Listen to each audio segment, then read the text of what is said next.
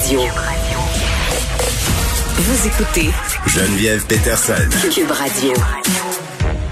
On parle de la violence conjugale post-séparation et du rôle des maisons d'hébergement euh, de deuxième étape avec Gaëlle Fédida, qui est coordonnatrice au dossier politique de l'Alliance des maisons d'hébergement deuxième étape pour femmes et enfants victimes de violences conjugales. Madame Fédida, bonjour.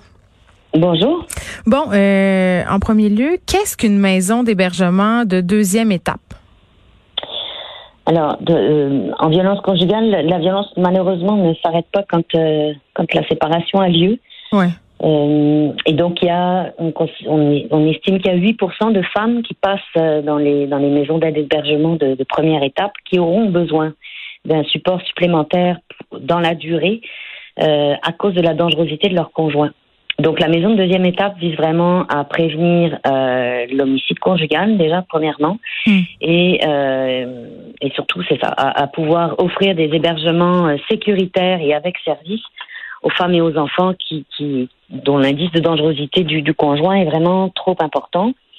Euh, cette année, on a hébergé dans nos ressources euh, 512 femmes et enfants euh, qui, qui fuyaient ce genre de situation-là. Il faut bien comprendre que la violence conjugale ne s'arrête pas quand madame est partie, malheureusement. Ben oui, puis tristement, on a eu des cas récemment dans l'actualité euh, dans la dernière année, puis c'est épouvantable là, où on se rendait compte justement euh, quand il y avait des féminicides ou des infanticides que euh, ben les victimes en fait euh, étaient dans un processus de séparation.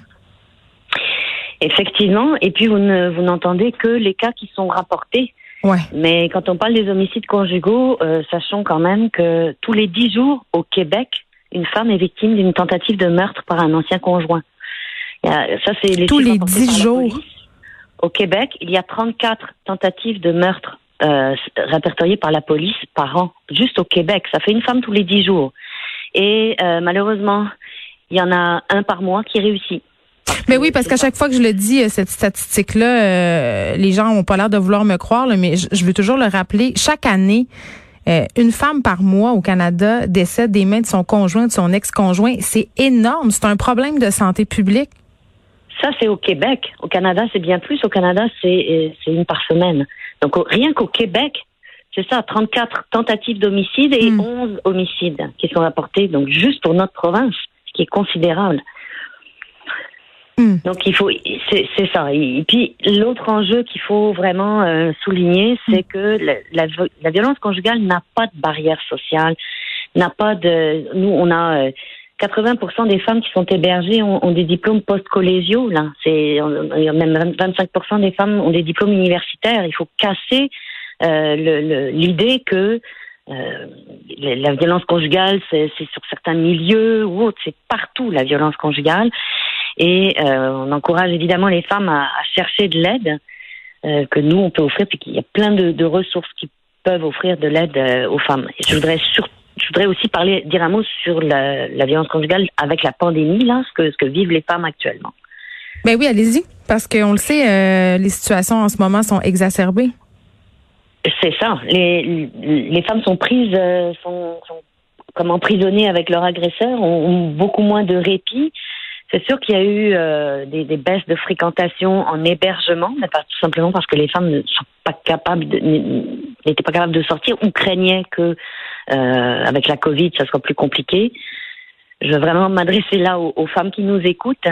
Euh, les services sont disponibles, existent même avec la Covid. Il y a beaucoup d'adaptations qui ont été faites.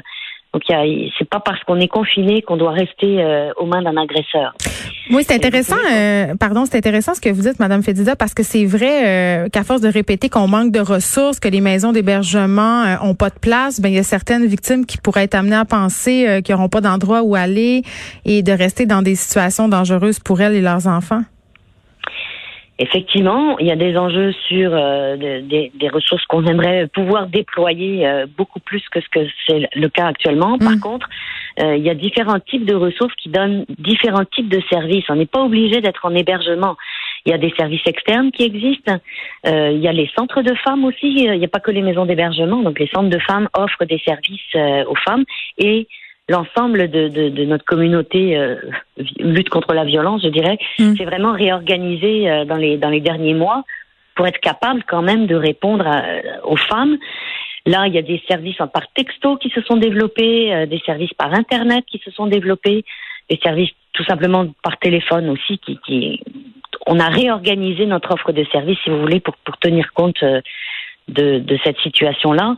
Hmm. Donc il y, a, y a quand même moyen de trouver euh, des ressources. Et je m'adresse aussi là d'ailleurs à l'entourage. Donc, souvent on peut avoir, euh, c'est une amie ou une personne de la famille qui peut constater que, qui se pose des questions sur une situation. C'est quoi les signes? Parce que des fois, on se demande, puis on sait pas trop euh, si on exagère ou si on devrait intervenir. Ben, le, le fait de dénigrer la personne, euh, le, le fait de euh, la couper, l'isoler, la couper de son entourage, vérifier toujours ses allées et venues, vérifier ses téléphones, vérifier euh, ses dépenses. C'est tout le mécanisme de contrôle. C'est ça la violence conjugale, c'est quand un conjoint veut prendre le contrôle sur la vie de l'autre conjoint. On appelle ça le contrôle coercitif. Hmm. C'est- C'est vraiment, euh, c'est ça qui caractérise la violence conjugale. C'est pas simplement une agression, une agression qui peut survenir à un moment donné. C'est tout un mécanisme de contrôle euh, et une ambiance, une dynamique de pouvoir entre les deux qui est totalement débalancée. Bon, euh, ce qu'on apprend des dernières dénonciations, là, puis vous l'avez dit tantôt, euh, Madame Fedida, c'est que toutes les femmes peuvent être victimes de violences conjugales. euh, et euh, bon, il n'y a pas de bonne ou de mauvaise façon de dénoncer. Et je voudrais insister là-dessus et qu'on comprenne bien pourquoi. Parce que quand on voit des dénonciations en dehors du système de justice, il y a beaucoup de personnes qui ont de la misère à comprendre. Puis les questions qui reviennent, c'est souvent, mais pourquoi ils portent pas plainte? Pourquoi euh, on fait des dénonciations de cette façon-là? Moi, je veux qu'on comprenne pourquoi on est là. Pourquoi c'est difficile? C'est difficile parce que euh, on n'a pas pris l'habitude de croire les femmes quand elles parlent. Ouais. Donc déjà, la première des choses, c'est quand une femme ouvre sur des épisodes de violence qu'elle a pu connaître, la première des choses, c'est de ne pas la juger et de la soutenir. Et la- pour la soutenir, il faut croire ce qu'elle dit. Ça, c'est vraiment la première chose. Puis, euh, et, et- et malheureusement, dans le système euh, euh, policier, judiciaire, il y a des choses Mm. qui ont avancé les dernières années, en particulier à certains endroits où il y a du personnel plus dédié, beaucoup mieux formé. Mais dans l'ensemble, euh, c'est encore largement insuffisant. Et dans l'ensemble, il faut vraiment prendre tout son courage à deux mains et tout son petit change pour aller déposer une plainte ou pour aller tout simplement signaler. On voit bien que euh, des, des, des femmes euh, peuvent se faire euh, insulter euh, ou autre. On voit aussi tout ce qui se passe sur les réseaux sociaux qui sont maintenant vraiment des, des, des nouveaux outils pour les agresseurs, pour faire perdurer la violence, pour, pour euh, pouvoir continuer à dénigrer la personne. Sur les médias sociaux, puis aussi sur les lieux de travail. Là, moi, je parlais euh, la semaine dernière euh, avec une chercheure qui me disait euh, bon que la violence conjugale, surtout post-séparation, se poursuivait, oui, sur les médias sociaux, mais jusque sur les lieux de travail des femmes. Absolument, mais ça, on a des cas, par exemple, de, de porno-divulgation envoyée à l'ensemble de la société euh, où est employée madame. Ouais. Ça, ça arrive, euh, ça, ça arrive euh, régulièrement. Donc, effectivement, ça, ce sont des, des, des moyens aussi supplémentaires pour les agresseurs. Mais la question aussi, on, on, on voudrait euh, revenir aussi parce que ça, il y, a- il y a eu plusieurs euh, plusieurs commentaires dans dans les deux dernières années Hmm. sur ces, ces dévoilements un peu comment dire intempestifs en dehors du cadre. Ben, les mouvements de Et dénonciation, oui. Tout à fait, mais le cadre, il, il est pas fait pour les femmes. ça. Le cadre, il ne permet pas aux femmes de s'exprimer. Et il ne, donc c'est bien pour ça que euh, elles prennent d'autres moyens, Les moyens du bord et les moyens à leur disposition. les moyens à leur disposition. Puis quand il y a un incident critique, on va euh, focuser sur euh, la victime Hmm. euh, plutôt que sur l'agresseur.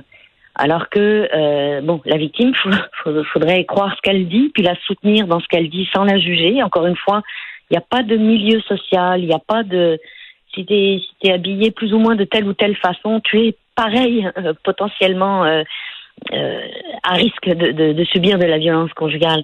Donc c'est c'est pas en décortiquant la victime qu'on va comprendre comment elle était agressée, c'est plus en regardant qu'est-ce qui est fait par l'agresseur, comment l'agresseur se sent dans toute impunité pour continuer ces comportements-là. C'est- les agresseurs qu'il faut, sur lesquels il faut travailler, puis euh, aller voir un peu qu'est-ce qui leur permet que ça perdure. Pourquoi est-ce que le système permet que lorsque une femme a un, une interdiction de contact, par exemple, ben, malgré les contacts nombreux que... que mais lors de l'échange de la garde, ça c'est problématique. Là. Moi, je l'ai vu à plusieurs reprises, le comité transpartisan qui est en train de se pencher sur les questions de violence conjugale. Euh, moi, j'en ai eu des politiciennes ici qui m'ont dit, puis on l'a vu aussi avec des, euh, des infanticides, des familicides, là, que ça s'est produit au moment du changement de garde, parce que même s'il y a de la violence conjugale, le père garde des droits d'accès et c'est là que ça se passe. Absolument. Donc là, on a un problème dans le système judiciaire qui permet euh, ce genre de choses. Puis on a un problème dans l'application des peines, qui est que euh, les, les, services euh, d'échange, les, les, lieux, les services d'échange de garde supervisés, qui sont mhm. supposés exister et être disponibles de manière peu coûteuse, etc., existent très peu, sont payants. à Montréal, il y a deux centres qui sont chacun à un bout de l'île, donc c'est vraiment pas pratique. Il manque de services de ce point de vue-là. Euh, et puis ça, pour nous, c'est vraiment, ça fait complètement partie d'assurer la sécurité des femmes et des enfants. Oui, tout à fait. Bon, en terminant, euh, Madame Fedida, j'ai envie de de vous demander comment on fait pour parler bien de violence conjugale dans les médias, parce que d'une part, c'est important d'en parler pour sensibiliser à la question, mais il faut aussi s'assurer que les gens chez qui ça pourrait causer une réaction ou des souvenirs négatifs aient l'info nécessaire pour demander de l'aide. Ben, je pense vraiment qu'une piste de solution, c'est que c'est que les médias euh, se sensibilisent eux-mêmes aux impacts de la violence conjugale et, donc de savoir d'abord qu'il faut euh, entendre ces femmes-là et leur donner l'espace pour qu'elles puissent l'exprimer euh, correctement sans avoir le backlash derrière. C'est ça. On focus encore trop sur les victimes alors que on aimerait qu'on puisse s'intéresser aux agresseurs et à pourquoi les agresseurs peuvent continuer. Donc s'il y a quelque chose, il y a vraiment des enjeux systémiques là-dedans. On attend avec impatience le rapport des experts. Il y a aussi le rapport du comité du coroner qui va sortir bientôt. Et évidemment, le rapport de la DPJ aussi à la commission Laurent. Ça, ce sont trois rapports qu'on attend, euh, qui vont permettre, on l'espère, que le gouvernement mmh. s'en saisira enfin pour faire des réformes structurantes euh, qui permettent d'ouvrir ces espaces pour les femmes. Très bien, et on aura l'occasion de s'en reparler à ce moment-là, j'espère, euh, Madame Fédida, Gaëlle Fédida, qui est coordonnatrice au dossier politique euh, de l'Alliance des maisons d'hébergement, deuxième étape pour femmes et enfants victimes de violences conjugales.